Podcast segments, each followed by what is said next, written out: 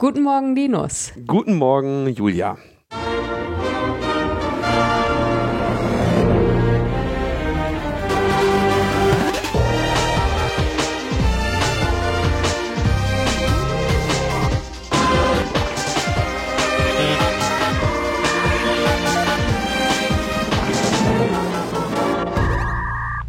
Logbuch Netzpolitik Folge 393 aufgezeichnet am 21. Mai 2021, ein Tag nachdem die EU-Urheberrechtsreform in ein deutsches EU-Urheberrechtsreformgesetz überführt wurde. Und das äh, setzt einem langen Lied, das seit 2013 gesungen wird, ein Ende. 2013, da war, das ist so lange her, da war Julia Reda noch nicht einmal im EU-Parlament. So lange ist das her. Ähm, und Julia Reda hat dieses, äh, diese, diese Gesetzgebungsprozess auf der EU-Ebene ja maßgeblich äh, begleitet und gestaltet als die Berichterstatterin des EU-Parlaments, wenn ich das jetzt richtig gesagt habe. Und jetzt inzwischen ist sie äh, aus freien Stücken, hat sie sich aus der, aus der parlamentarischen Politik zurückgezogen, ist jetzt bei der Gesellschaft für Freiheitsrechte und ist natürlich die einzige Person, die für Logbuch Netzpolitik in Frage kommt, um sie jetzt mal zu diesem Thema zu befragen. Julia, es ist äh, ziemlich genau, na, etwas über drei Monate her, dass wir darüber gesprochen haben. Da warst du zuletzt bei uns zu Gast. Da wurde das gerade so über, da, da fing die Debatte in Deutschland an über die Umsetzung. Habe ich das richtig in Erinnerung? Ja, genau. Also da hatte das äh, Kabinett, also die Bundesregierung, gerade seinen Gesetzesentwurf verabschiedet. Und ähm, ja, über diesen Gesetzesentwurf hat jetzt der Bundestag, also wenn wir aufnehmen, gestern ähm, in veränderter Form abge äh, abgestimmt. Also das heißt, äh, die Urheberrechtsreform ist jetzt verabschiedet. Also formal muss noch der Bundesrat zustimmen und äh, der Bundespräsident unterschreiben, aber im Grunde genommen ist äh, das Ding jetzt gegessen. Und ähm, es gab also, seit wir das letzte Mal gesprochen haben, noch ein paar Detailänderungen am Gesetzestext. Aber was wir jetzt eben wissen, ist, die Uploadfilter kommen. Und zwar gültig zum 1. August werden die verpflichtend für Plattformen in Deutschland. Oh, das ist ja relativ zügig, oder?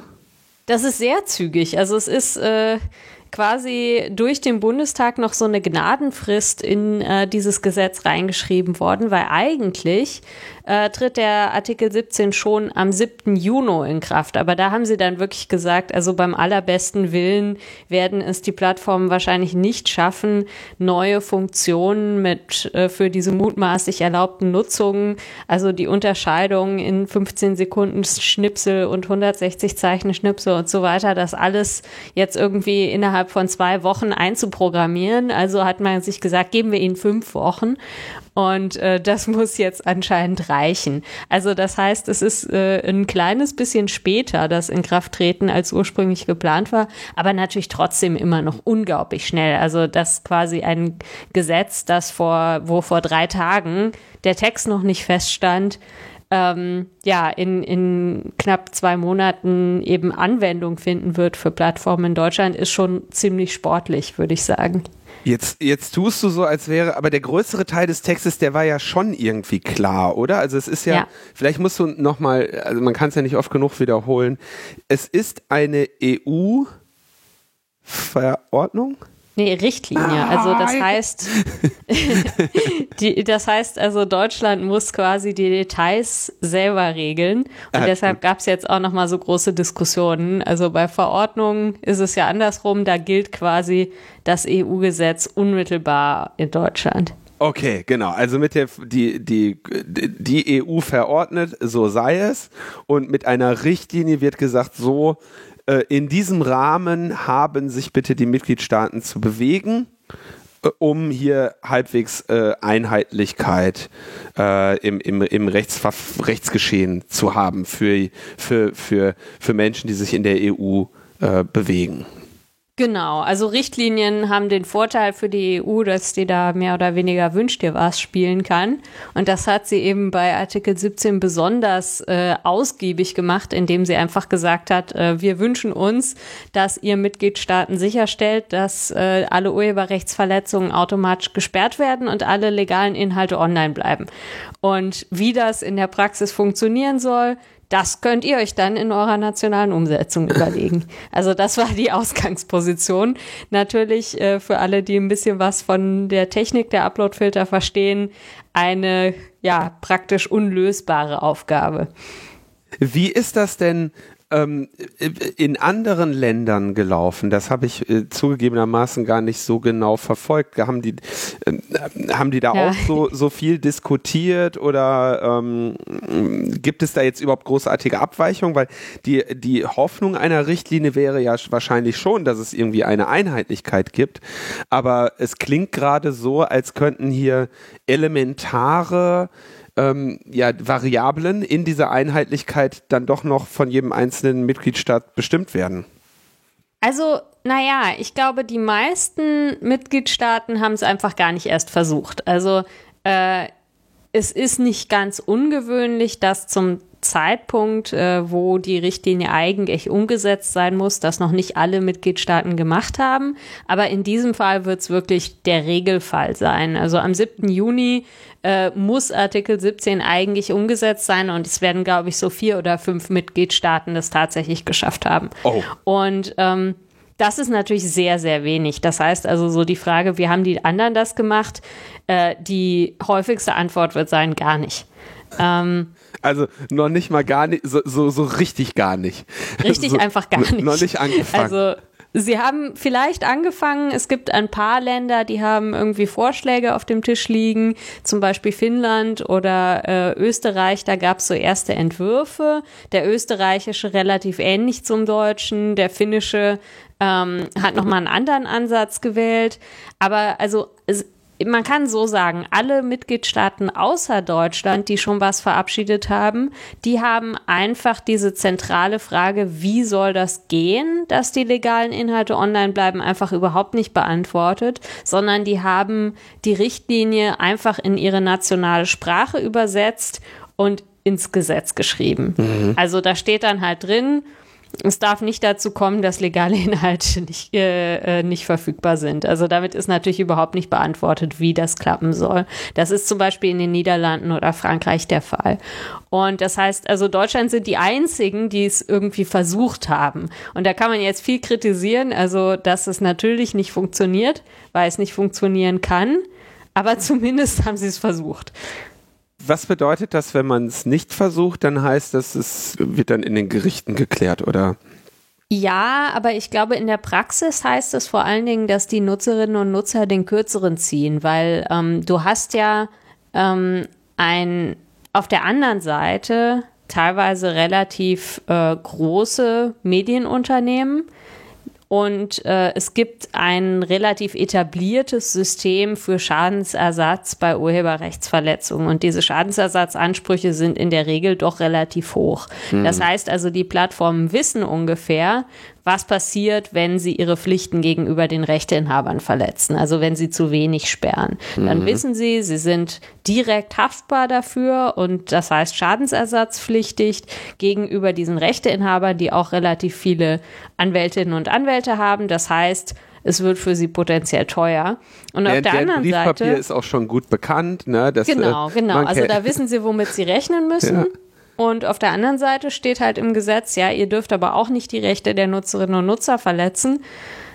Und wenn ihr es doch tut, tja, weiß man nicht, was passiert. Also das heißt, auf der einen Seite ist die Chance, dass einzelne Nutzerinnen und Nutzer klagen, sehr viel geringer. Und auf der anderen Seite ist auch sehr viel unklarer, was sie vor Gericht dann tatsächlich bekommen werden. Und das ist eine Sache, also wo wir auch äh, von der Gesellschaft für Freiheitsrechte uns sehr dafür eingesetzt haben in Deutschland, dass das hier besser wird. Also dass halt äh, nicht einfach gesagt wird, wir überlassen das komplett den Gerichten, sondern wir versuchen ähm, so ein paar Grundpfeiler einzuführen, was eigentlich passiert, wenn zu viel gesperrt wird. Und das ist zumindest teilweise gelungen. Also es gibt jetzt in diesem Gesetzesentwurf zum Beispiel Schadensersatzansprüche gegen falsche Copyright-Claims. Also das ist ja ein beliebtes Problem, dass irgendjemand irgendwas auf YouTube zum Beispiel sperren lässt, der aber eigentlich gar keine Exklusivrechte daran hat,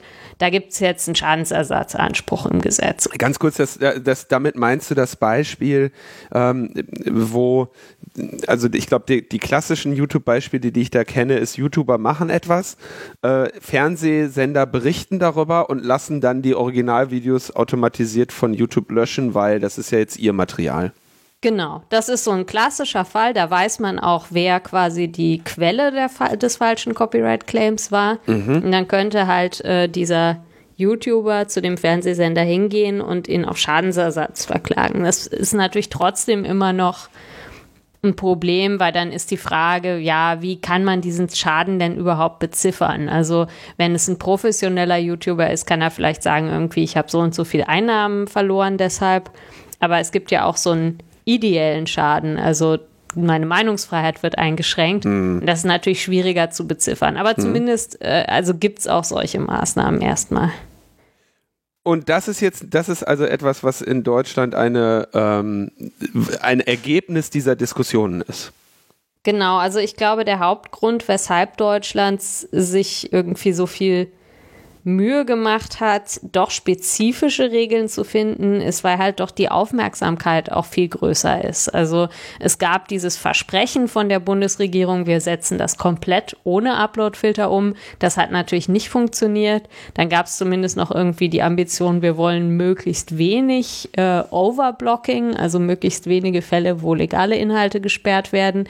Und dann gab es auch diese Protokollerklärung, die Deutschland verabschiedet hat. Das heißt, es war zumindest mal klar, dass sie es sich nicht erlauben können, einfach nur eins zu eins den Text von Artikel 17 abzuschreiben, ohne irgendwelche dieser offenen Fragen zu beantworten. Und dadurch haben wir jetzt ein relativ komplexes System bekommen, auch mit so ein paar Anachronisten, irgendwie die 160 Zeichen und äh, solche Sachen, die man natürlich kritisieren kann. Ähm, aber ich glaube, die, die Kernproblem, also das Kernproblem, dass Uploadfilter die Meinungsfreiheit einschränken und dass das Ganze für Unternehmen unkalkulierbare Kosten erzeugt und dass es am Ende wahrscheinlich eher die großen Konzerne stärken wird, die schon Filter haben.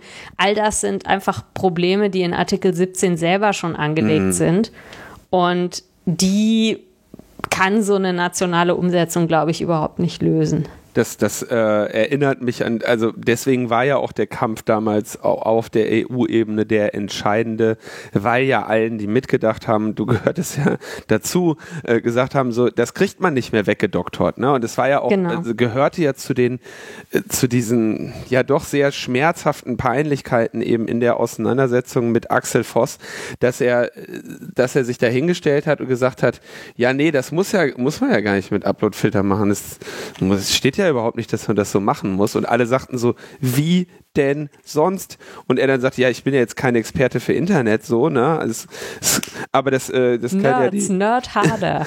es ist wirklich äh, äh, sehr bedauerlich. Jetzt musste man nochmal erklären, was das genau mit diesen 160 Zeichen auf ja. sich hat. Genau, also die, das Kernproblem in Artikel 17 ist ja, illegale Inhalte müssen gesperrt werden, legale Inhalte müssen online bleiben und das Ganze muss irgendwie automatisch passieren können wegen der großen Mengen von Inhalten. Aber die Upload-Filter sind halt nicht so intelligent. Das heißt also irgendwie Unterscheidung zwischen einem Zitat und einer Urheberrechtsverletzung kann so ein Filter nicht. Also hat sich jetzt der deutsche Gesetzgeber überlegt, wir machen so Schwellenwerte, die Algorithmen interpretieren können und nennen die mutmaßlich erlaubte Nutzung. Also das heißt, wenn ein Upload diese objektiven technischen Kriterien erfüllt, dann ist er mutmaßlich erlaubt und darf zumindest nicht automatisch gesperrt werden. Die Plattformen müssen trotzdem dafür bezahlen, aber zumindest wird dann halt nicht automatisch gesperrt. Und das ist halt ein Upload, ähm, der einmal nicht mehr als die Hälfte eines geschützten Werks enthält. Also da muss man auch schon sagen, auch das ist technisch eigentlich nicht interpretierbar. Damit wird wahrscheinlich in der Praxis gemeint sein, weniger als die Hälfte der Referenzdatei, die im Upload-Filter hinterlegt ist. Mhm. Ähm, aber das ist halt was, was ein Upload-Filter irgendwie unterscheiden kann. Dann wird gesagt, dieser Inhalt muss mit anderen Inhalten kombiniert werden. Also man kann nicht einfach nur eins zu eins einen Ausschnitt aus einem Kinofilm hochladen zum Beispiel, sondern es muss irgendwie andere Inhalte geben, mit denen das verbunden wird. Und dann gibt es eben als drittes Kriterium, entweder dieser Inhalt muss gekennzeichnet sein als legale Schrankennutzung, also Zitat, Parodie und so weiter, oder er muss geringfügig sein. Und geringfügig bedeutet halt äh, eine nicht kommerzielle Nutzung von weniger als 160 Zeichen Text, weniger als 125 Kilobyte bei einem Bild oder weniger als 15 Sekunden Video oder Audio. Und da merkt man halt schon, dass die 100 Zeichen, 160 Zeichen Text auch im Vergleich zu den 15 Sekunden oder den 125 Kilobyte einfach offensichtlich sehr viel weniger sind. Und das liegt halt daran, dass die Presseverlage äh, am längsten Hebel sitzen gegenüber der Bundesregierung, würde ich sagen. Ich will die Kriterien nochmal kurz zusammenfassen. Also das mutmaßlich erlaubte Nutzung ist, wenn ich weniger als die Hälfte des Werkes mit etwas anderem kombiniert ja. und ähm, und äh, das muss ja mit was anderem kombiniert sein, ne? Ja. Und ähm, oder, oder, ja genau, die Verknüpfung ist nämlich oder, weil geringfügig oder gekennzeichnet könnten sich ja auch für, für sehr viel kürzere oder auch für vielleicht längere, nee, Quatsch, kann auch sein, ne? Also und geringfügig oder gekennzeichnet. Also wie ist die Verknüpfung? Genau, also das heißt, das mit den 50 Prozent und das mit anderen Inhalten kombinieren, also dass es irgendwie eine Transformation sein muss, das ist immer der Fall. Mhm und dann entweder geringfügig ah, oder ja. gekennzeichnet. Also und, und und dann in Klammern oder oder sowas, ja. Okay, und jetzt genau. und dieses geringfügig oder jetzt, jetzt wäre äh, jetzt hatte ich das mit den 160 Zeichen verstanden als also ge, diese geringfügige Nutzung, das wäre etwas, wo man sagt, hier entfällt überhaupt die Prüfung, auch wenn es nicht weniger als die Hälfte ist.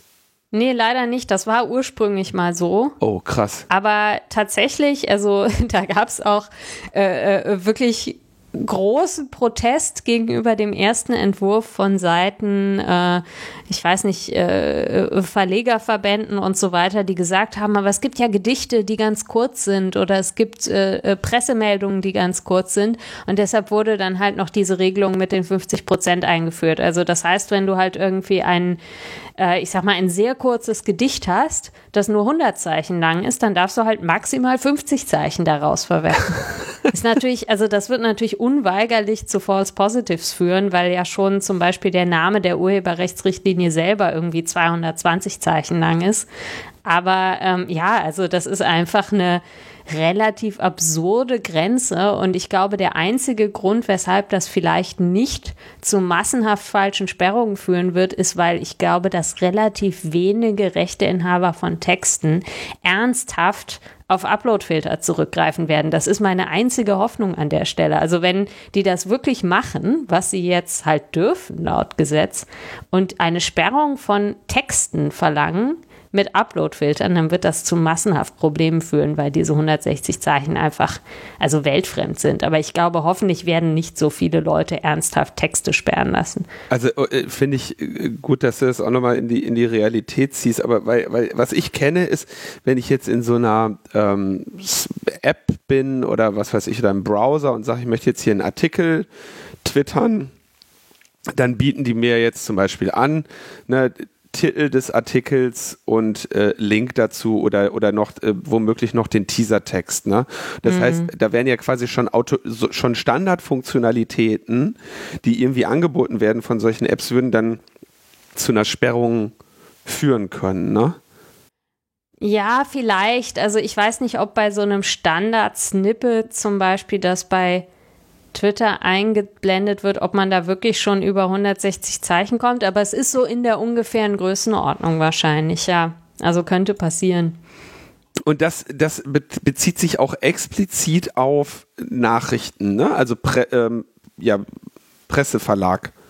Ja, wobei das eigentlich ähm, also meiner Ansicht nach mit Artikel 17 eigentlich nicht vereinbar ist, weil äh, Artikel 17 selber bezieht sich eigentlich gar nicht auf das Leistungsschutzrecht für Presseverlage. Aber das hat äh, der Bundestag leider anders gemacht. Also in Deutschland gilt dieses Urheberrechtsdiensteanbietergesetz mit den Uploadfiltern auch fürs Leistungsschutzrecht für Presseverleger, obwohl das eigentlich in der Richtlinie anders steht. Das werden dann wahrscheinlich irgendwann Gerichte entscheiden müssen, ob das überhaupt äh, Europarechtskonform ist. Jetzt müssen wir noch mal kurz, also aus der Perspektive der Nutzerin kommend. Ähm, mhm. Das bedeutet, äh, aber das sind, also es sind immer noch die, die Filterregeln, die hier gelten. Ne? Das heißt nicht, dass ich ins Gefängnis komme, ich übertreibe jetzt, ne? wenn, ich, wenn ich irgendwie auf tagesschau.de, ja gut, die würden es wahrscheinlich eh nicht machen, aber äh, auf ähm, bild.de wenn ich, wenn, wenn, wenn Bild.de in meinem Netzwerk nicht gesperrt wäre und ich würde diese Seite besuchen und äh, würde da irgendwie irgendeinen menschenverachtenden Unsinn ähm, kopieren und twittern und, und Link dazu, dann wäre quasi diese 160 Zeichen Grenze wäre dann relevant, wenn der Axel Springer Verlag gegenüber beispielsweise Twitter ähm, sagen würde, pass auf, wenn da mehr als 160 Zeichen von unseren Hetzblättern kommen, dann äh, darfst du das nicht veröffentlichen. Ne? Das heißt aber noch lange nicht, dass ich jetzt äh, direkten Ärger mit dem Axel Springer Verlag bekäme, weil ich deren menschenverachtende Botschaften multipliziert habe. Korrekt? Korrekt. Also diese 160 Zeichen sagen nichts darüber aus, was erlaubt ist und was verboten. Da gelten immer noch die ganz normalen Regeln des Urheberrechts, die schon kompliziert genug sind. Also zum Beispiel irgendwie Zitate darf ich verwenden und so weiter. Ähm, es ist übrigens auch noch nicht mal hundertprozentig klar, ob das Gesetz überhaupt für Twitter gilt, weil ähm, glücklicherweise auch äh, in, im deutschen Gesetz nochmal klargestellt ist, dass es irgendwie um um Plattformen geht, die mit so Streaming-Diensten konkurrieren. Und das könnte sein, dass das für Twitter als so eine hauptsächlich textbasierte äh, Plattform überhaupt nicht zutrifft. Also wahrscheinlich wird es eher um YouTube, Instagram, mhm. TikTok und so weiter gehen und um Twitter vielleicht gar nicht. Aber grundsätzlich hast du recht, also 160 Zeichen heißt nicht, dass jetzt alles über 160 Zeichen in Zukunft illegal ist, sondern es heißt einfach nur, egal ob es legal oder illegal ist, ähm, unter dieser Grenze von den 160 Zeichen darf halt nicht automatisch gesperrt werden. Okay. Ähm, glaubst du, dass das, ein, dass das mit der bei den also bei den Texten, ja, 160 Zeichen, ich finde das, ich, ich, das, das lädt halt wirklich einfach ein zu so schönen Vergleichen, wie du gerade sagtest, der Name der Richtlinie ist schon länger als 160 Zeichen. Ne? Als ich mir gestern die Bundestagsdebatte angeschaut habe, habe ich auch gedacht, warum fängt denn jetzt niemand seine Rede an und hört nach 160 Zeichen auf, um zu sagen, ah! ja, also den, den, den Scherz hätte ich doch ja, irgendjemandem. Witzigerweise Ausgerechnet Ansgar Heveling, ja, der Urheberrechts-Hardliner von der CDU, hat genau diesen Witz gebracht oder so ähnlich zumindest, weil ähm, es gab ja Proteste von den Presseverlagen noch bis zur letzten Minute, die gesagt haben, 160 Zeichen sind viel zu viel, weil äh, also irgendwie auf der Webseite der ähm, des äh, Bundesverbands der deutschen Zeitungsverleger stand irgendwie, äh, die JournalistInnen erzählen in 160 Zeichen ganze Geschichten und so. Und dann hat tatsächlich Ansgar Heveling, also der eigentlich immer alles das macht, was die Presseverlage äh, verlangen, irgendwie in seiner Rede gesagt, so ja, diese Rede ist jetzt übrigens schon 2500 Zeichen ja, lang genau, ja. und so. Also äh, äh, äh, tatsächlich, also wenn selbst Ansgar Heveling dir sagt, dass du übertreibst, äh, dann sollten sich vielleicht auch die Presseverlage mal fragen, ob sie eigentlich noch irgendeinen Bezug zur Realität haben bei ihren Forderungen. Das ist natürlich eine Strategie, die aufgeht. Ne? Man ver äh, verlangt irgendwie von der Politik 150 Prozent und bekommt dann am Ende 110. Ähm, bei Audio war die Grenze wie lang? Wie viele Sekunden? Äh, 15 Sekunden. Also ich würde sagen, in manchen Fällen kann das hilfreich sein. Ne? Also dieser Klassiker, der jetzt irgendwie immer mal wieder äh, äh, aufgetaucht ist, Polizist spielt auf Demonstrationen oder während einem Livestream auf seinem Handy plötzlich Musik ab um zu versuchen, damit den Livestream zu unterbrechen. Wenn man sich dann zügig von dem entfernt, dann könnte das funktionieren, dass man dann halt unter dieser 15-Sekunden-Grenze bleibt. Also allein deshalb glaube ich schon super wichtig. Äh, natürlich gibt es aber auch legale Inhalt, äh, legale Nutzung von Musik, die länger als 15 Sekunden sind. Und da muss man dann wieder selber kennzeichnen. Über dieses Beispiel mit, der, mit dem Abbrechen von Streams haben wir auch beim letzten Mal schon gesprochen. Gibt es da auch überlieferte Fälle, dass es wirklich mal geklappt hat? Äh, geklappt nicht. Also mir ist noch ein Fall aus Frankreich bekannt. Der war insofern interessant, dass der Polizist sich nicht entblödet hat, sogar zu sagen im Stream, warum er das macht. Also da hat er dann gesagt, ja, damit ihr Ärger mit der SACEM bekommt. Also das ist die französische GEMA. Mhm. Funktioniert hat's aber in dem Fall auch nicht. Und ich vermute, das liegt daran, dass die meisten Uploadfilter, die bisher im äh, im Einsatz sind, einfach nicht so scharf gestellt sind. Die und, und nicht auf eine Echtzeit-Stream wirklich laufen können, oder? Ja, weil, also entweder das nicht oder sie haben sowieso eine Lizenz für die Musik oder äh, sie schlagen halt nicht schon bei so kurzen Ausschnitten an, weil ja. es ist natürlich auch klar, je kürzer der Ausschnitt, desto größer ist auch die Fehlerquote.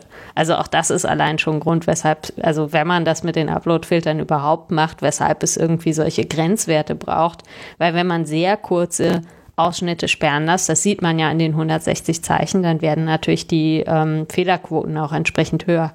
Hm. Ja, das, äh, aber äh, also ich meine, das, das kommt mir ein bisschen noch sehr komisch vor. Ich denke da eher an diesen Fall, ähm, der YouTube-Anwalt Christian Solmecke hat doch da, äh, wollte das den Song von Danger Dan ähm, besprechen, ja. den, den man bei uns übrigens natürlich äh, zur Premiere in voller Qualität komplett hören konnte, weil wir nicht auf Plattformen veröffentlichen, aber das ja nur am Rande.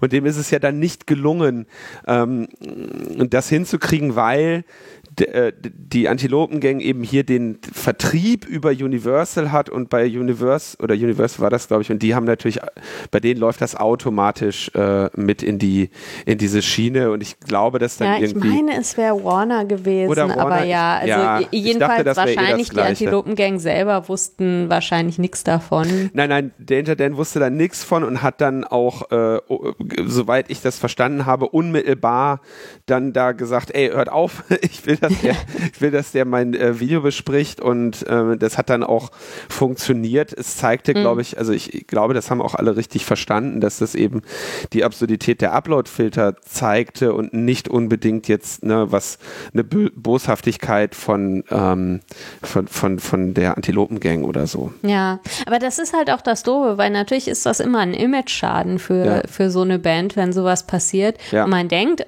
erstmal immer, dass äh, die irgendwie daran schuld sind. Also es gab auch schon mal so einen Fall irgendwie mit äh, Chris Hadfield, dem kanadischen Astronaut, der ähm, Space Oddity auf der internationalen Weltraumstation ah, gespielt Video, hat und das ja. war auch mal zwischendurch gesperrt und dann waren alle sauer auf David Bowie, damit dabei hatte der das explizit erlaubt und schuld war jemand anders. Also das ist halt immer irgendwie so das Problem bei solchen Sachen, dass das auch für die Kreativen nicht gut ist letzten Endes, wenn diese Fehler passieren. Mhm. Und ähm, ja, aber ich glaube, äh, Solmecke ist insofern ein gutes Beispiel, weil das auch nach der deutschen Reform jetzt äh, nicht funktionieren würde. Denn ähm, also ich habe ja gesagt, man kann auch, wenn man quasi über den 15 Sekunden ist, seinen äh, Upload als Zitat kennzeichnen. Und das war ja in dem Fall ein, ein Zitat, also mhm. der hat sich ja kritisch mit jeder Textzeile auseinandergesetzt, aber ähm, er hat trotzdem 100 Prozent des Lieds verwendet. Und ähm, ja, mutmaßlich erlaubte Nutzung geht halt nur bis maximal 50 Prozent, egal ob es darüber hinaus halt auch erlaubt ist. Und deshalb äh, würde das halt auch äh, weiterhin gesperrt, also Insofern, ähm, ja, dieses Ziel, tatsächlich Overblocking komplett zu vermeiden, äh, schafft diese Umsetzung mit Sicherheit nicht. Also insofern, das ist auch der Grund, also wir von der Gesellschaft für Freiheitsrechte, wir haben uns natürlich überlegt, was machen wir, wenn das Ding verabschiedet wird. Die erste Option wäre natürlich gewesen Verfassungsbeschwerde, aber da haben wir uns gedacht, also es gibt ja bereits ein Verfahren vor dem Europäischen Gerichtshof, ob der Artikel 17 überhaupt grundrechtskonform ist. Und das ist unserer Meinung nach auch das grundrechtliche Kernproblem. Und deshalb ähm, wollen wir auf dieses Urteil ab, abwarten, was wahrscheinlich Anfang nächsten Jahres kommt. Und wenn der Europäische Gerichtshof sagt, äh, Artikel 17 ist grundrechtswidrig, dann muss natürlich auch das deutsche Gesetz weg und äh, dafür werden wir uns dann einsetzen. Aber was machen wir in der Zwischenzeit? Also wir haben uns gedacht, bringt relativ wenig, jetzt irgendwie eine Verfassungsbeschwerde einzureichen, die verhandelt wird, äh, äh nachdem irgendwie, also wer noch aussteht, was mit Artikel 17 selber ist. Und stattdessen wollen wir halt ähm, in der Zwischenzeit jetzt die Maßnahmen gegen Missbrauch in dem Gesetz nutzen, weil ähm, steht ja drin, legale Inhalte dürfen nicht gesperrt werden. Mhm. Und dann steht drin, wenn das doch passiert, und zwar wiederholt, dann können Diensteanbieter von nicht kommerziellen Vereinen, die die Interessen der Nutzerinnen und Nutzer vertreten, auf Unterlassung in Anspruch genommen werden. Und ja, wer ist so ein Verein, der die Interessen der Nutzerinnen und Nutzer vertritt? Also unter anderem die Gesellschaft für Freiheitsrechte. Also das mhm. ist jetzt unser Plan. Wir werden solche Fälle sammeln, wie mit äh, Solmecke und Danger Dan. Natürlich ab dem Datum, wo das Ganze in Kraft tritt, also 1. August. Und wenn wir halt sehen, dass es solche systematischen Sperrungen von legalen Inhalten gibt und die Plattformen irgendwie keinen Plan haben, das abzustellen, dann wollen wir von diesem Verbandskargerecht Gebrauch machen. Mhm. Und dann, jetzt ist ja wieder, dann, dann geht es gegen die Plattform, ja? Ja, also es kommt natürlich drauf an. Äh, ich habe gesagt vorhin, wenn es falsche Copyright-Claims sind, also äh, jemand behauptet, Rechteinhaber zu sein, ähm, wenn er es gar nicht ist, dann kann man auch gegen den Rechteinhaber direkt klagen, was mhm. ich in dem Fall auch wesentlich sinnvoller fände. Mhm. Aber in diesem Danger Dan-Fall ist ja das Problem, dass streng genommen der Rechteinhaber ja nicht so richtig was falsch gemacht hat, außer vielleicht moralisch was falsch gemacht hat, indem er überhaupt auf Uploadfilter setzt. Aber er hat ja einfach nur gesagt gegenüber Content ID hier, irgendwie das ist mein Song oder so. Mhm. Aber die Sperrung ist ja höchstwahrscheinlich automatisch passiert ohne dass der Rechteinhaber nochmal gefragt wurde. Und so habe ich das auch verstanden, ja. ja, in, in so einer Konstellation kann man natürlich schwer gegen den Rechteinhaber vorgehen, weil es war ja Danger Dance Song. Also es war nicht so, dass der Uploadfilter das falsche Lied erkannt hat, mhm. sondern das Problem war halt, in diesem Fall hätte nicht automatisch gesperrt werden dürfen. Ja, und also es wäre, es ist ja, denke, sehr klar eine äh, ja eine erlaubte Nutzung ne? oder auch eine intendierte Nutzung. Genau, genau. Aber äh, jetzt äh, nochmal spannend, du hast gesagt, trotzdem wäre sie gemäß dieser ähm, der aktuellen Regelung nicht erlaubt, weil mehr als die Hälfte wieder abgespielt wird? Nee, man muss unterscheiden zwischen erlaubt und ob man es hochladen kann. Also erlaubt wäre sie, aber nach den Regeln, die vorgesehen sind, wie die Upload-Filter funktionieren, wären sie halt trotzdem gesperrt worden. Und das ist das Absurde eigentlich an diesem Gesetz, das drin ja. steht. Es darf nichts gesperrt werden, was legal ist. Und dann werden Regeln aufgestellt, die halt doch dazu führen, dass was gesperrt wird, was legal ist. Da muss ich echt auch nochmal meinen Kopf drum wickeln. Das ist also, das ist, das ist wirklich der, der, der primär verwirrende Teil hier dran für, äh, für mich und ich glaube auch für viele ähm, andere, die ja diese De Debatte verfolgen. Mit anderen Worten, hier gibt es und, und also irgendwann werden Gerichte klären müssen, was schwerer wiegt. Zu sagen, du darfst nichts Legales sperren oder naja, hier diese Daumenregeln halten. Da, wenn deine Technik sich hier dran hält, dann muss eben alles, was dann noch erlaubt ist und hier dann in diese Filterregeln fällt, muss eben leider damit leben, dass es eine extra Runde braucht, bis das Video freigeschaltet wird. Oder äh, was wären der, was glaubst du denn wären sinnvolle juristische Lösungen des Problems? Weil es scheint ja wirklich mhm. ein, eins zu sein, was, also ein Problem zu sein, was nicht lösbar ist. Naja, also ich glaube, die sinnvolle Regel, äh, juristische Lösung wäre, auf den Uploadfilter zu verzichten. Ja. Also das heißt ja nicht, dass die Plattformen unter keinen Umständen für urheberrechtlich geschützte Inhalte bezahlen müssen. Ähm, es gibt ja auch Teile von Artikel 17, die sagen, also die Plattformen werden verpflichtet, irgendwie äh, faire Lizenzangebote anzunehmen. Das könnte man ja durchaus behalten und trotzdem die Pflicht zum Einsatz von Uploadfiltern streichen. Und streng genommen, also diese Klage, die vor dem Europäischen Gerichtshof liegt, die bezieht sich auch streng genommen nur auf die Verpflichtung zum Filtern. Insofern könnte es sogar sein, ist nicht unbedingt die wahrscheinlichste ähm, Konstellation, dass der Europäische Gerichtshof nur Teile von Artikel 17 streicht, die quasi den Einsatz von Uploadfiltern betreffen und andere Teile bestehen lässt. Aber also die, genau diese Abwägungsfrage ist eigentlich der Kern der ähm, des Verfahrens, das vom Europäischen Gerichtshof liegt, weil sowohl die Meinungsfreiheit als auch äh, das geistige Eigentum sind in der EU-Grundrechtecharta geschützt. Und grundsätzlich müssen die erstmal in Einklang miteinander gebracht werden. Also es muss irgendwie ein Ausgleich zwischen den Grundrechten gefunden werden. Und die Frage ist dann eben, also ob quasi dieses Ziel, einen stärkeren Schutz de, des Urheberrechts äh, durchzusetzen, die Mittel heilig, dass dabei eben Inhalte gesperrt werden, die überhaupt nicht gegen das Urheberrecht verstoßen. Und da, ja, das ist, äh, ich meine, im Zweifelsfall, also ich, ich frage mich halt, wie ich äh, ab, äh, wie ich urteilen würde. Im Zweifelsfall hast du recht, dann lasst halt diese, lasst halt die Pflicht zur automatischen Filterung weg. Damit ist schon mal der größere Teil des Problems gelöst. Und dann wäre doch auch das Schöne, jetzt musst du mich korrigieren, wenn ich falsch liege, wenn man dann nämlich nicht die Pflicht zur automatischen Filterung drin hätte, dann wäre man in der Welt, in der wir ja viele Jahre vorher auch gelebt haben, in der gefiltert wird. Ist ja nicht so, als wäre ein Upload-Filter neu, muss mhm. man ja auch sagen. Das war ja, das ist ja auch öfter wiederholt. Einer der Teile, den ich halt interessant fand, war, dass jetzt die YouTuber, ausgerechnet die YouTuber, die seit Jahren mit Upload-Filtern leben, äh, so gegen diese äh, Reform mhm. gelaufen sind. Ähm, kann man natürlich die einfache Antwort darauf ist, die wissen, wie scheiße die sind. Ja, ja. das äh, ähm, wenn man jetzt diese Pflicht zum Filtern weglässt, und wenn ich dich richtig verstehe, ist das eben, die ergibt sich aus dem Artikel 17, früher Artikel 13, ist denn dann alles gut? Also alles gut ist im Urheberrecht eigentlich nie.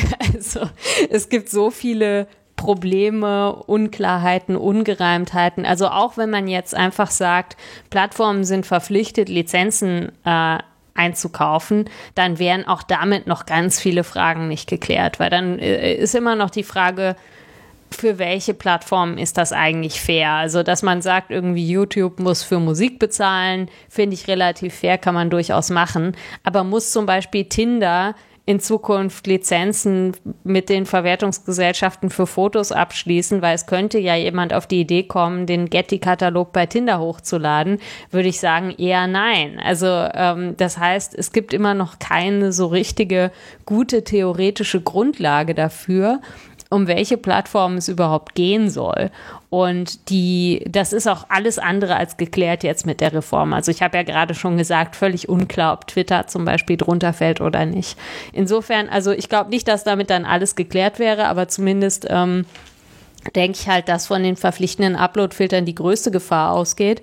Ähm, ironischerweise äh, ist natürlich diese Formulierung im Artikel 17, dass legale Inhalte nicht gesperrt werden dürfen, in gewisser Weise ein Fortschritt gegenüber dem Status quo. Weil im Moment ist es ja so, Uploadfilter werden eingesetzt und natürlich mhm. werden dabei alle naselang legale Inhalte gesperrt.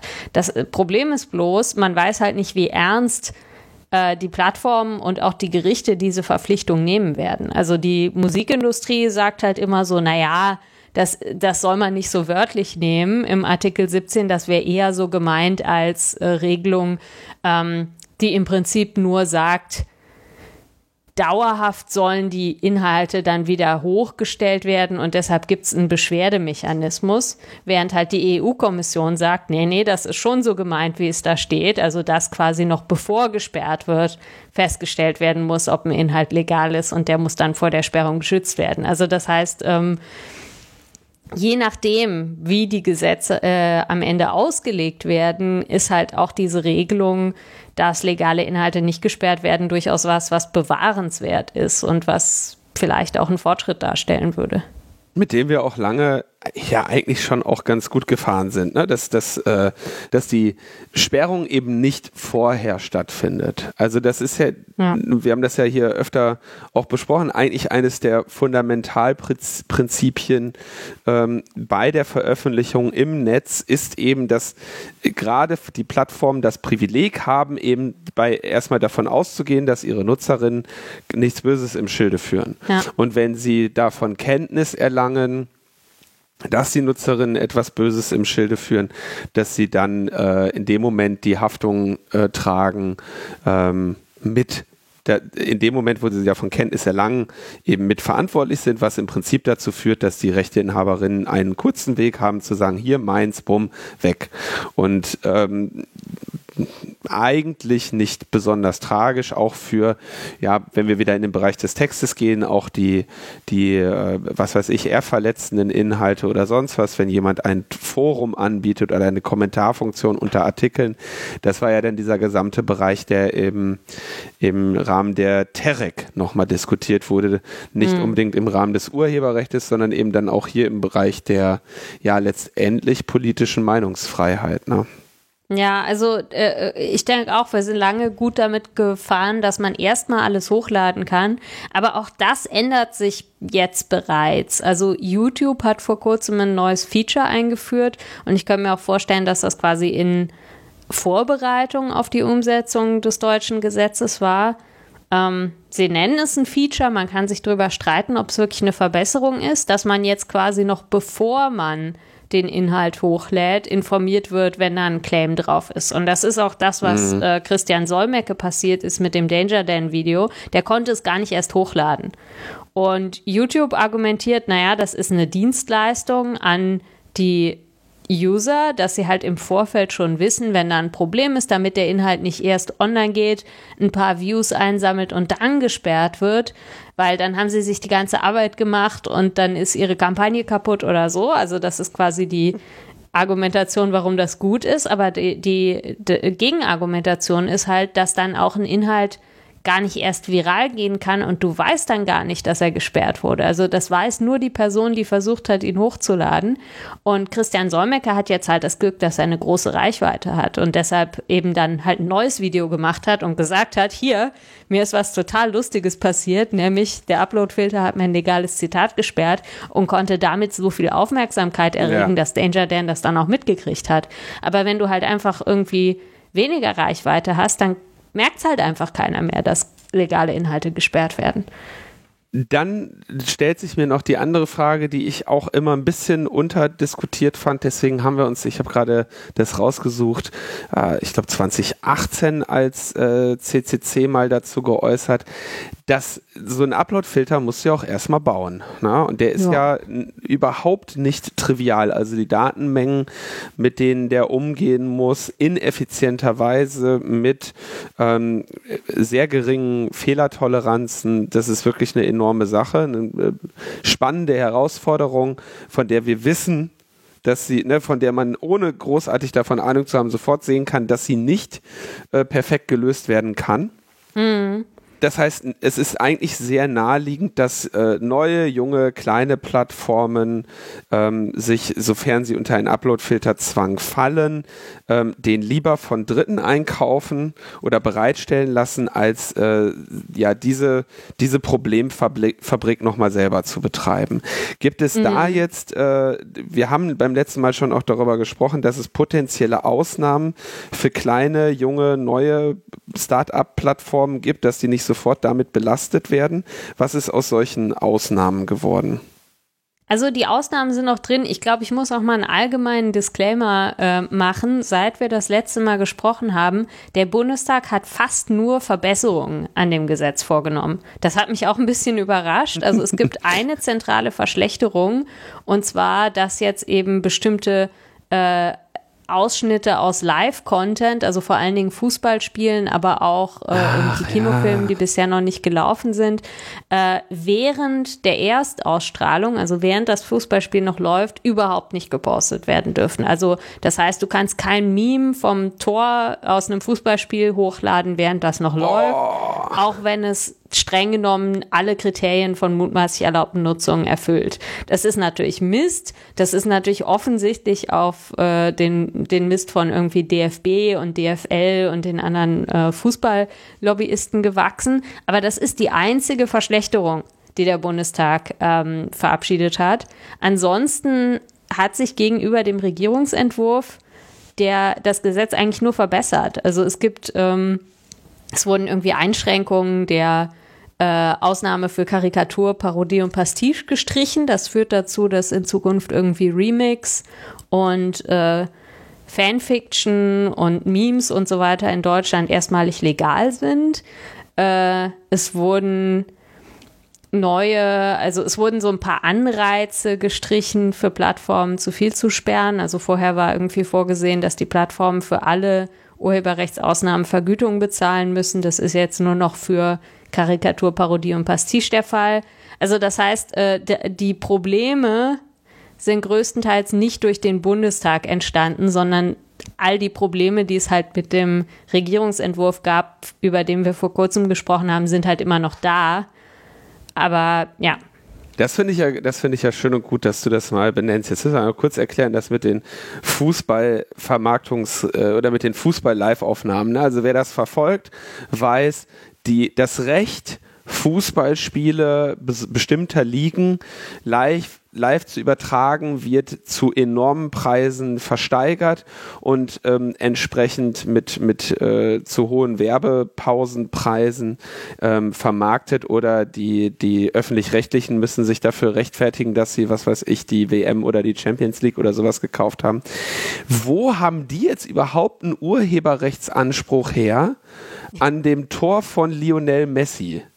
Das ist eine ausgezeichnete Frage, weil es gibt kein Leistungsschutzrecht für Sportveranstaltungen. Also das heißt, das einzige Recht, was die eigentlich haben, ist äh, das Recht der Fernsehsender. Also die machen das halt so, die lassen einfach nur einen Fernsehsender ins, Studi ins Stadion. Der mhm. darf dann halt filmen, das machen die wahrscheinlich übers Hausrecht oder so. Und dieser Sender hat dann an seinen Aufnahmen ein Leistungsschutzrecht. Und das ist quasi das Recht, was sie dann nutzen, um Ausschnitte aus dieser offiziellen Aufnahme damit zu sperren. Also das heißt, wenn du selber im Stadion stehst und auf deinem Handy filmst, das darf, also das sollte davon nicht betroffen sein, sondern es geht wirklich um Ausschnitte aus der offiziellen Aufzeichnung. Mhm. Und ähm, ich halte das aber trotzdem für großen Quatsch, weil letzten Endes, also illegale Livestreams sind ja sowieso keine mutmaßlich erlaubten Nutzung. Das heißt also, ähm, die würden von dieser 15-Sekunden-Regel überhaupt nicht profitieren. Äh, höchstens irgendwie, also Ausschnitte, die ich selber nochmal verändert habe und die kürzer als 15 Sekunden sind, kämen überhaupt in Frage. Also das heißt wirklich das klassische Fußballtor-Meme vielleicht. Ja.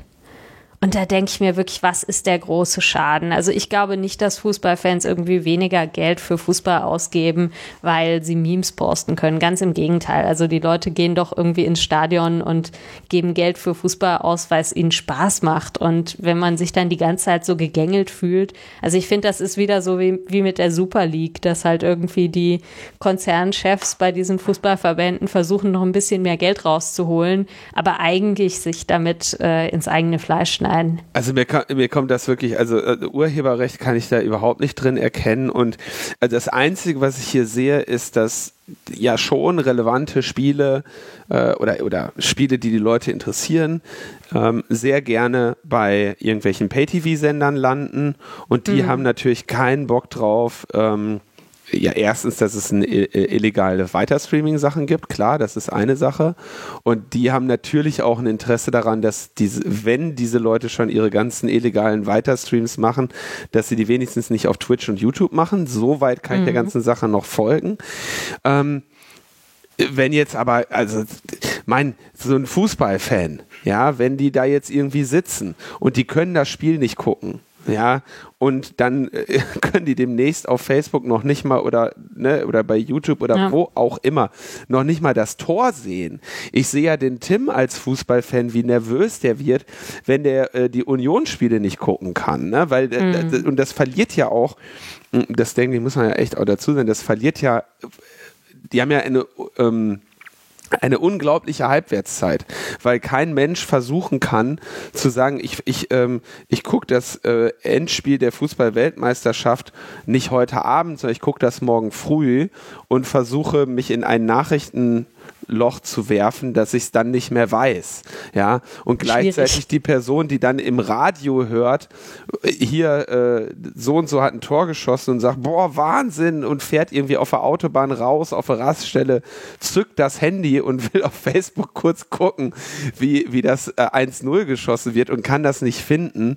Ähm, ja, das erscheint mir tatsächlich eine, eine, eine nicht nachvollziehbare. Es ist Gängelung der eigenen Fans. Also anders kann man das eigentlich nicht beschreiben. Und das Schlimme ist natürlich, dass das dann jetzt nicht nur für Fußball gelten wird, sondern für halt jegliche Erstausstrahlung. Und das fand ich ganz interessant. Ich war die Tage im ARD-Studio und habe das auch mit einem SPD-Abgeordneten ähm, diskutiert. Und da meinte die Moderatorin, auf die Idee war ich noch gar nicht gekommen, ja, das heißt dann aber auch, dass ich Angst haben muss, also wenn ich jetzt quasi aus einer Plenardebatte so einen Ausschnitt rausschneide, und die Plenardebatte läuft noch und die laufen ja manchmal 24 Stunden am Stück, dann könnte das halt theoretisch gesperrt werden. Und dann hat er halt gesagt, na ja, aber das würde, würde das Parlamentsfernsehen ja nie so tun sozusagen. Aber der Punkt ist halt, sie können es. Also das ist auch leider so ein, ein ganz große Baustelle, die bei dieser Urheberrechtsreform nicht angegangen wurde, dass der Staat ähm, oder staatlich erstellte Werke immer noch nicht automatisch gemeinfrei sind. Also das gilt nur für ganz wenige äh, offizielle Dokumente bisher halt irgendwie Gesetzestexte und so weiter, dass die ganz klar gemeinfrei sind. Aber es ist natürlich logisch, dass eigentlich alles, was im, im Rahmen der öffentlichen Aufgaben erstellt wird, also Plenarsitzungen, Parlamentsdokumente, irgendwelche Memos, die in Ministerien geschrieben werden. Das muss alles nicht urheberrechtlich geschützt das sein, weil die bezahlt. Leute, die werden ja alle bezahlt. Also, ja, aber das, das, das ist leider immer noch nicht passiert. Ich hoffe, dass das noch kommt, weil das ist ja auch für Open Data ein Riesenproblem. Also ja. gerade die Tage war das ja wieder in den Nachrichten, dass da irgendwie diese GitHub-Repositories gesperrt werden von irgendwelchen Open Data ähm,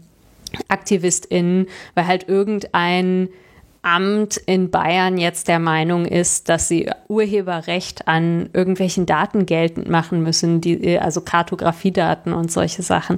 Und das finde ich einfach unmöglich. Also, aber fand ich gut, dass das dann auch die Presse irgendwie mal kritisch anmerkt, weil die trifft das ja auch. Also wenn der Staat irgendwie versucht, das Urheberrecht zu nutzen, um ähm, quasi Informationen in der öffentlichen Hand aus der Öffentlichkeit zu halten, dann ist das ja auch für die Pressefreiheit ein Problem. Und dann bin ich froh, dass die da ausnahmsweise auch mal sensibel für sind zu den Fußballübertragungen noch eine letzte Frage. Müssen wir jetzt damit rechnen, dass es äh, irgendwelche Twitcher gibt, die jetzt äh, mit ihrer Kamera zu den, äh, zu den Spielen gehen und die ihr, ihr iPhone hochhalten und dann sagen, ah, werf mir noch fünf Euro in, in, äh, in den Topf. Das würden im Zweifelsfall die Stadien dann, wenn ich dich richtig verstanden habe, über Hausordnung regeln, ne?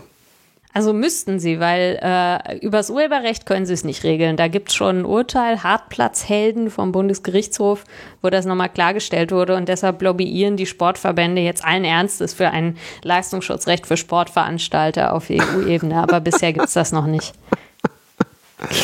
Oh Mann, die haben es auch echt nötig, ne? Da kann, kann auch echt kein, da wundert man sich doch äh, wirklich nicht mehr, dass die mit ihren Superligen einfach nur auf einen, einen, schweren, großen, dicken Mittelfinger prallen und die Leute inzwischen sagen, komm ey, äh, ich gucke mir, was weiß ich, ne, dritte, vierte Liga an, Regionalliga bei mir vor der, vor der Haustür, die sind auch sportlicher als ich und, äh, und Bier ist günstiger, ne? Also kann ich schon verstehen.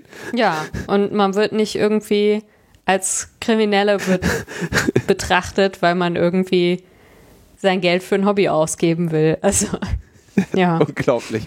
Also wir haben, wir halten fest, ähm, von dem großen Schadenspotenzial, was der Bundesregierungsentwurf war, gibt es bis auf diese Fußballsache im weiteren parlamentarischen Prozess nur Verbesserungen. Das heißt aber nicht, genau. dass der kaputte Rahmen, der eben aus der EU Richtlinie kommt, repariert werden konnte, weil den konnte man ja nicht mehr reparieren, weil der ist jetzt eine EU-Richtlinie. So ist es. Deswegen geht eine andere Organisation, du hast den Namen nicht genannt, da habe ich vergessen nachzufragen, auf EU-Ebene schon gegen Artikel äh, 17 vor also diese andere Organisation ist äh, äh, dummerweise die Regierung von Polen. Und die sind jetzt natürlich nicht gerade für den Schutz der Grundrechte bekannt, aber das war halt so, also es gab sieben Mitgliedstaaten in der EU, die gegen Artikel 17 gestimmt haben, Polen war halt einer davon. Und es war kurz vor der Europawahl, also haben die einfach schnell eine Klage eingereicht, also das dürfen Mitgliedstaaten, die dürfen unmittelbar in, äh, äh in Luxemburg gegen solche ähm, EU-Richtlinien klagen. Leider zivilgesellschaftliche Organisationen können das nicht. Die können nicht unmittelbar nach Luxemburg ah, gehen. Okay. Und deshalb musste das quasi von einem Mitgliedstaat ausgehen. Und äh, ja, Polen hat dummerweise einen Alleingang gemacht. Also die haben sich auch nicht mit den anderen Mitgliedstaaten, die vielleicht irgendwie einen besseren demokratischen Track Record haben, abgesprochen, die auch dagegen waren, sondern sind halt einfach äh, mit ihrer äh, Klage vorgeprescht. Es ist jetzt natürlich also gut, dass es die gibt auf der einen Seite, weil dadurch zumindest relativ schnell eine Klärung herbeigeführt wird. Aber gleichzeitig ist es auch ein bisschen ungünstig, weil Polen relativ wenige Aspekte in seine Klage eingebracht hat. Also die stützen sich nur auf die Verletzung der Meinungsfreiheit und haben zum Beispiel also solche Dinge wie unternehmerische Freiheit, Privatsphäre und andere Folgen von Artikel 17 nicht beleuchtet, Kunstfreiheit. Ähm, und eben, wie gesagt, sie klagen auch nur gegen einen Teil von Artikel 17, nämlich den Einsatz von Uploadfiltern. Aber genau, also das heißt, mit der Einreichung dieser Klage hatte die Zivilgesellschaft nichts zu tun, weil sie nicht klageberechtigt war. Mhm. Aber die liegt jetzt natürlich vor. Wir be beteiligen uns natürlich trotzdem an der wissenschaftlichen Debatte um diese Klage. Also die Gesellschaft für Freiheitsrechte hat dazu auch äh, eine Studie veröffentlicht. Aber das Urteil dazu wird eben relativ bald schon, also zumindest in für, für die Verhältnisse von Gerichten relativ bald, wahrscheinlich Anfang nächsten Jahres vorliegen. Und ähm, ja, darauf warten wir gespannt. Währenddessen konzentriert ihr euch ab dem 1. August, wenn der ganze Kram in Kraft tritt, auf ähm, das ja so Verbandsklagerecht quasi bei Maßnahmen gegen den Missbrauch bei äh, wiederholter Sperrung und freut euch, wenn euch Betroffene von, von unrechtmäßigen Sperrungen in Kenntnis setzen, damit ihr da als GFF entsprechend äh, strategisch gegen vorgehen könnt. Genau, also wir haben dafür eine äh, Adresse eingerichtet, uploadfilter.freiheitsrechte.org kann man sich hoffentlich gut merken. Und dort kann man einfach uns schreiben. Also wenn ihr von äh, Sperrungen legaler Inhalte auf den Plattformen betroffen seid, vor allen Dingen ab dem 1. August, aber wir sind natürlich auch äh, vorher schon über Hinweise dankbar. Und wie gesagt, also es gibt da dann verschiedene Möglichkeiten vorzugehen. Es gibt Möglichkeiten gegen falsche Copyright-Claims vorzugehen, also direkt gegen die angeblichen Rechteinhaber. Und es gibt eben auch die Möglichkeit, gegen Plattformen vorzugehen, wenn also systematisch ähm, legale Inhalte gesperrt werden oder wiederholt, steht im Gesetz. Alles klar. Damit haben wir alles zur Urheberrechtsreform gesagt. Genau. Also dann müssen wir noch ganz kurz. Ist jetzt auch länger geworden als gedacht. ja, ist ja gar kein Thema. Wir müssen noch über eine Kleinigkeit sprechen. Es ist ja gerade die Republika und du hast einen äh, Vortrag gehalten heute mit Markus Beckedahl zusammen. Ich äh, glaube, Markus auch von zu Hause aus, genau wie du. Die zweite virtuelle Republika oder ist es, ja, es ist noch die zweite, ne? Genau, also wir sind ins Studio gegangen, so schön mit Schnelltests und so ah. weiter und haben das vorher aufgezeichnet, aber heute läuft es auf dem Republika-Programm. Und da habt ihr euch mit den äh, Netzsperren auseinandergesetzt, die ja auch wiederkommen. Also es ist. Ja. Was ist da passiert? Wir haben es im Logbuch schon behandelt, aber ich weiß, dass du auch in deiner Heise-Kolumne darüber gesprochen hast und jetzt äh, bei der Republika äh, die CUII Genau, also ich nenne sie KUI. KUI. Ich weiß nicht, ob sich das äh, durchsetzen wird. Also es ist die Clearingstelle Urheberrecht im Internet und das ist de facto also eine Pri ein privates Gremium zur Verhängung von DNS-Sperren. Und dieses Gremium besteht eben aus den üblichen Verdächtigen der Rechteinhaberverbände, also Bundesverband Musikindustrie, ähm, die Motion Picture Association, also so Filmindustrie, Musikindustrie, äh, Verlage, also vor allen Dingen die Wissenschaftsverlage an der Stelle, tun sich zusammen mit äh, allen großen Internetprovidern in Deutschland und ähm, beschließen eben in diesem Gremium in einer privaten Absprache, welche äh, strukturell urheberrechtsverletzenden Webseiten, nennen sie das, gesperrt werden sollen. Und ähm, das Problem dabei ist, also DNS-Sperren gibt es zwar jetzt schon länger in Deutschland, dass halt Gerichte äh, die Sperrung von bestimmten Webseiten anordnen. Aber mhm. das Problem bei diesem Verfahren ist, dass dadurch die Gerichte nicht mehr angerufen werden. Bisher war es halt so, die ähm, Internetprovider haben sich in aller Regel geweigert, äh, einfach Netzsperren vorzunehmen. Das müssen sie eigentlich ja auch, weil äh, die Netzneutralitätsverordnung auch sagt, man darf nicht willkürlich irgendwelche Webseiten sperren. Und ähm, also das heißt bisher, wenn Rechteinhaber auf sie zukamen, gesagt haben, hier sperrt diese Webseite wegen Urheberrechtsverletzung, haben die das nicht gemacht, sondern haben halt gesagt, ja, verklagt uns doch. Und ähm, da haben sie aber häufiger verloren und wollten jetzt eben die Gerichtskosten sparen, nehme ich an, und haben also gesagt, okay, in Zukunft machen wir das freiwillig nach diesem Verfahren der KUI. Und das Problem entsteht dabei halt nicht nur oder nicht in erster Linie für die Internetprovider, sondern für die Betroffenen, also für die Nutzerinnen und Nutzer und auch die Webseitenbetreiber, ähm, die jetzt einfach nicht mehr, also deren Interessen nicht mehr in einem Gerichtsverfahren abgewogen werden.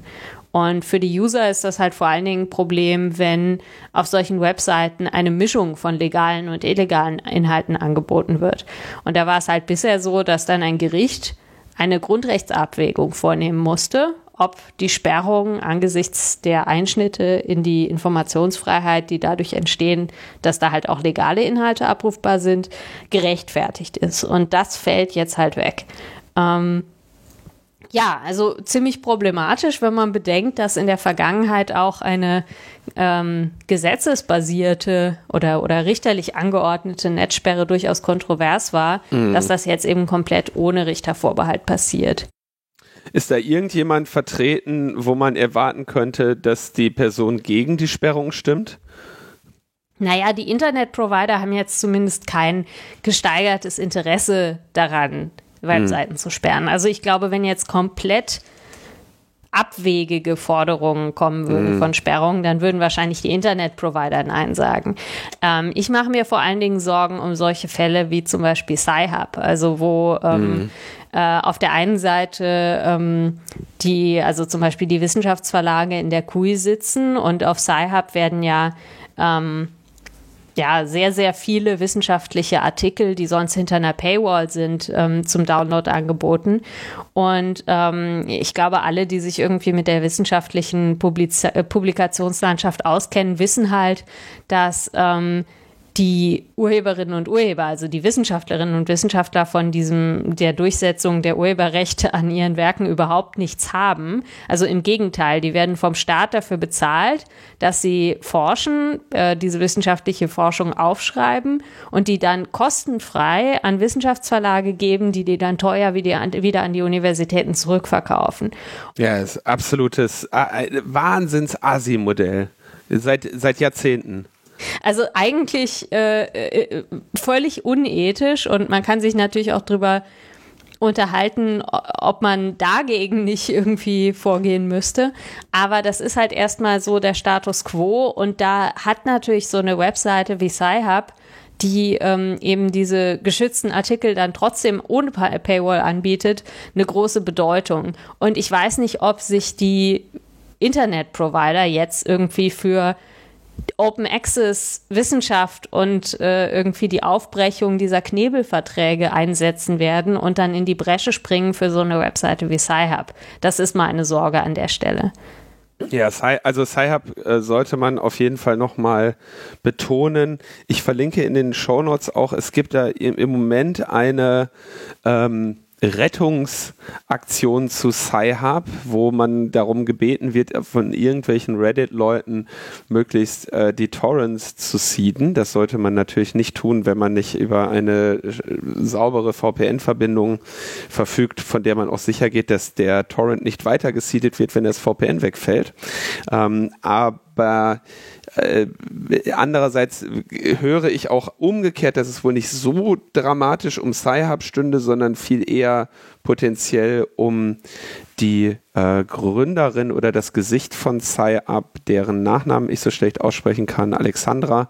Ähm, oder liege ich da jetzt falsch? Ja, ich glaube El-Bakyan. El-Bakyan, ne? Äh, ja. ja, also die hat äh, im Ma äh, Anfang Mai gezeigt, dass das FBI zum Beispiel auf ihre äh, Gmail-Daten zugegriffen hat. Also das ist äh, nee, auf ihre Apple-Daten. Also sie hat von ja. Apple Privacy eine Mail bekommen. Übrigens hier das FBI hat äh, alle deine Daten angefordert. Wir sagen es dir jetzt, zwei Jahre später, weil wir es dir jetzt sagen dürfen, ne, weil mhm. wir damit nicht mehr äh, interferieren mit dem Ermittlungsverfahren und da muss man ja wirklich sagen, sie hat, also Sci-Hub spielt, wie du gerade schon betont hast, eine, eine ganz besondere Rolle für Forscherinnen, die gerade mal, also vielleicht auch einfach nur zwischen Jobs sind oder im Homeoffice. Ja, ich, ich erinnere ja. mich aus, aus, meiner Zeit an der Universität, du konntest mit einer Uni-IP-Adresse ähm, dir diese Artikel runterladen weil die einfach IP-Adressen Whitelisting machen. Ähm, aber wenn du halt zu Hause saßt, dann ging es eben schon nicht mehr. Also hast du halt irgendwie mit einem VPN gearbeitet und wenn du jetzt auf einmal, äh, wie viele an den Universitäten prekär beschäftigte Personen mal Zwischenjobs bist und mal ein, Vierteljährchen äh, nicht beschäftigt, weil du wieder gefeuert wurdest, damit du nicht zu lange angestellt bist. Ne? Ähm, in solchen Situationen ist das natürlich äh, von enormer Bedeutung oder sei es nur, dass eine wichtige für deinen Forschungs Forschungszweig wichtige wissenschaftliche Erkenntnis bei einem Verlag veröffentlicht wurde, ähm, auf den du aufgrund deiner universitären Einbindung gerade mal keinen Zugang hast. Ne? ja, absolut. Und da ist wirklich rechtlich gesehen, ist Sci-Hub klar, wie du sagst, eine, eine massive Urheberrechtsverletzung, aber es ist eine, die äh, eine aus Notwehr. Und ich äh, denke, dass das, dass, dass alles, was hier Elsevier und so, das sind, das sind die Falschen, das sind die Bösen. Und da teile ich natürlich deine Sorge. Ähm, die, die werden mhm. alles tun, um ihr äh, Blut, in beide Seiten melkendes Geschäftsmodell beizubehalten. Wäre es ja auch blöd, wenn es nicht tun würdest, wenn du irgendwie einerseits kostenlose Inhalte geliefert bekommst und von von den gleichen Leuten, die dir die Inhalte liefern, dann auch noch Geld nimmst, dass sie die wiederbekommen. Äh, so ein Geschäftsmodell würde ich auch verteidigen. Hätte, hast ja auch viel Geld übrig, weil du ja so gut wie keine Kosten hast. Ähm, deshalb, ja, also über diese Sci-Hub-Geschichte wollten wir hm. in einer weiteren Sendung nochmal äh, noch sprechen. Ähm, ja. Erstaunlich auch, was das für eine Datenmenge ist. Also ich habe gedacht, ach ja, okay, dann seedest du halt mal Sci-Up, äh, aber die sind irgendwie bei 78 Terabyte? Nee, 78 nee, Terabyte oder Puh, 87 80 ja. oder so steht da. Also ist schon ein bisschen größer. Ja. Aber, also, das ist jetzt natürlich irgendwie so ein, äh, ein mögliches Worst-Case-Szenario, aber ich glaube, es ist auch irgendwie ein grundsätzliches Problem mit der QI, ne? Weil ähm, zunehmend werden ja auch die Internet-Provider selber zu Streaming-Anbietern. Also mhm, bisher wurden mhm. äh, Streaming-Angebote gesperrt und ähm, ich meine, Telekom hat irgendwie sein Magenta und so. Und das heißt, also eigentlich entscheiden da auch Konkurrenten ähm, zu Streaming-Angeboten darüber, ob quasi das mit ihnen konkurrierende Streaming-Angebot illegal ist oder nicht. Ja. Und die sagen jetzt natürlich, naja, wir, wir sperren nur die ganz klaren Fälle. Aber trotzdem ist das natürlich eine kartellrechtlich extrem ähm, problematische Situation. Ne? Also, dass da quasi die einen Streaming-Anbieter darüber entscheiden, dass die anderen Streaming-Anbieter illegal sind und gesperrt werden müssen. Und deshalb habe ich mal angefangen, mich mit dem Bundeskartellamt zu unterhalten, die ähm, eben äh, in der in der Lage wären, das Ganze zu stoppen. Und ich habe denen gesagt, naja, also es gibt auch ein Urteil des Europäischen Gerichtshofs, in dem gesagt wurde, also Wettbewerber dürfen nicht darüber entscheiden, wie, äh, dass ein Mitbewerber von ihnen illegal handelt. Das ist die Aufgabe der Gerichte. Und da haben die mehr oder weniger gesagt, ja, das ist ihnen schon bewusst. Und sie sehen das Ganze auch kritisch, aber sie haben im Rahmen ihres Ermessens entschieden, jetzt erstmal nicht gegen die QI einzuschreiten, weil, und das fand ich so witzig, also sie sagen, weil, naja, wenn was schief geht, dann werden ja bestimmt die, die Beschwerden bei uns eingehen. Mhm. Und dann werden wir dagegen vorgehen, so ungefähr. Also das heißt, der Aufruf an euch alle da draußen, das genau im Auge zu behalten, dass quasi das Bundeskartellamt offenbar nur darauf wartet, dass es schief geht, um dann eben doch äh, das Ganze wettbewerbsrechtlich zu verbieten. Also finde ich eine interessante Vorgehensweise, aber zumindest sind sie sehr offen und ehrlich in ihrer Einschätzung des Ganzen und verschweigen auch nicht die Gefahren. Also die haben mir durchaus auch geschrieben, ähm, dass es bei diesem Konstrukt halt die Gefahr gibt einer Überdehnung und Sperrung auch recht, rechtmäßiger Hinweise äh, äh, auch rechtmäßiger Inhalte. Ja. Und das finde ich schon interessant. Also, dass im Prinzip selbst das Bundeskartellamt sagt, also wir, wir würden jetzt nicht so weit gehen zu sagen, dass das rechtmäßig ist, was die hier machen, aber wir tolerieren es vorerst. Aber also da so so etwas sollte also irgendwie eine privatisierte Rechtsdurchsetzung in der Infrastruktur in Richtung Sperrung äh, das ist also das selbst wenn das alles astrein laufen würde sollte man sowas einfach nicht haben. Ja. Also ich finde das auch letzten Endes die Entscheidung des Kartellamts kann ich nicht so richtig nachvollziehen. Also die hätten alle Instrumente an der Hand, um zu sagen, wir unterbinden das. Und sie sagen halt lieber wait and see. Aber immerhin, also besser als die Bundesnetzagentur, die ist ja auch beteiligt an der ganzen Sache. Stimmt, die haben ja sogar noch gesagt, geil. Werbekampagnen dafür. Also die machen irgendwie so Social Media Videos, um zu erklären, wie toll die KUI ist. Also. Ja, das, das war wirklich absolut absurd. Ja. Okay, Julia. Dann, es ist Freitagabend, nein, ach, morgen natürlich. Und ähm, du hast äh, sicherlich einen Interviewmarathon hinter dir. Ähm, und natürlich jetzt mit dem Sammeln von Beschwerdefällen und dem strategischen Vorgehen ab August auch noch eine ganze Menge vor dir.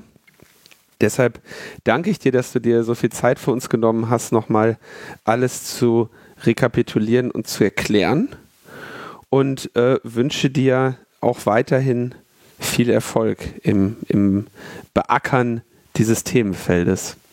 Ja, vielen, vielen Dank. Also nochmal äh, uploadfilter at freiheitsrechte.org, wenn ihr gesperrt werdet.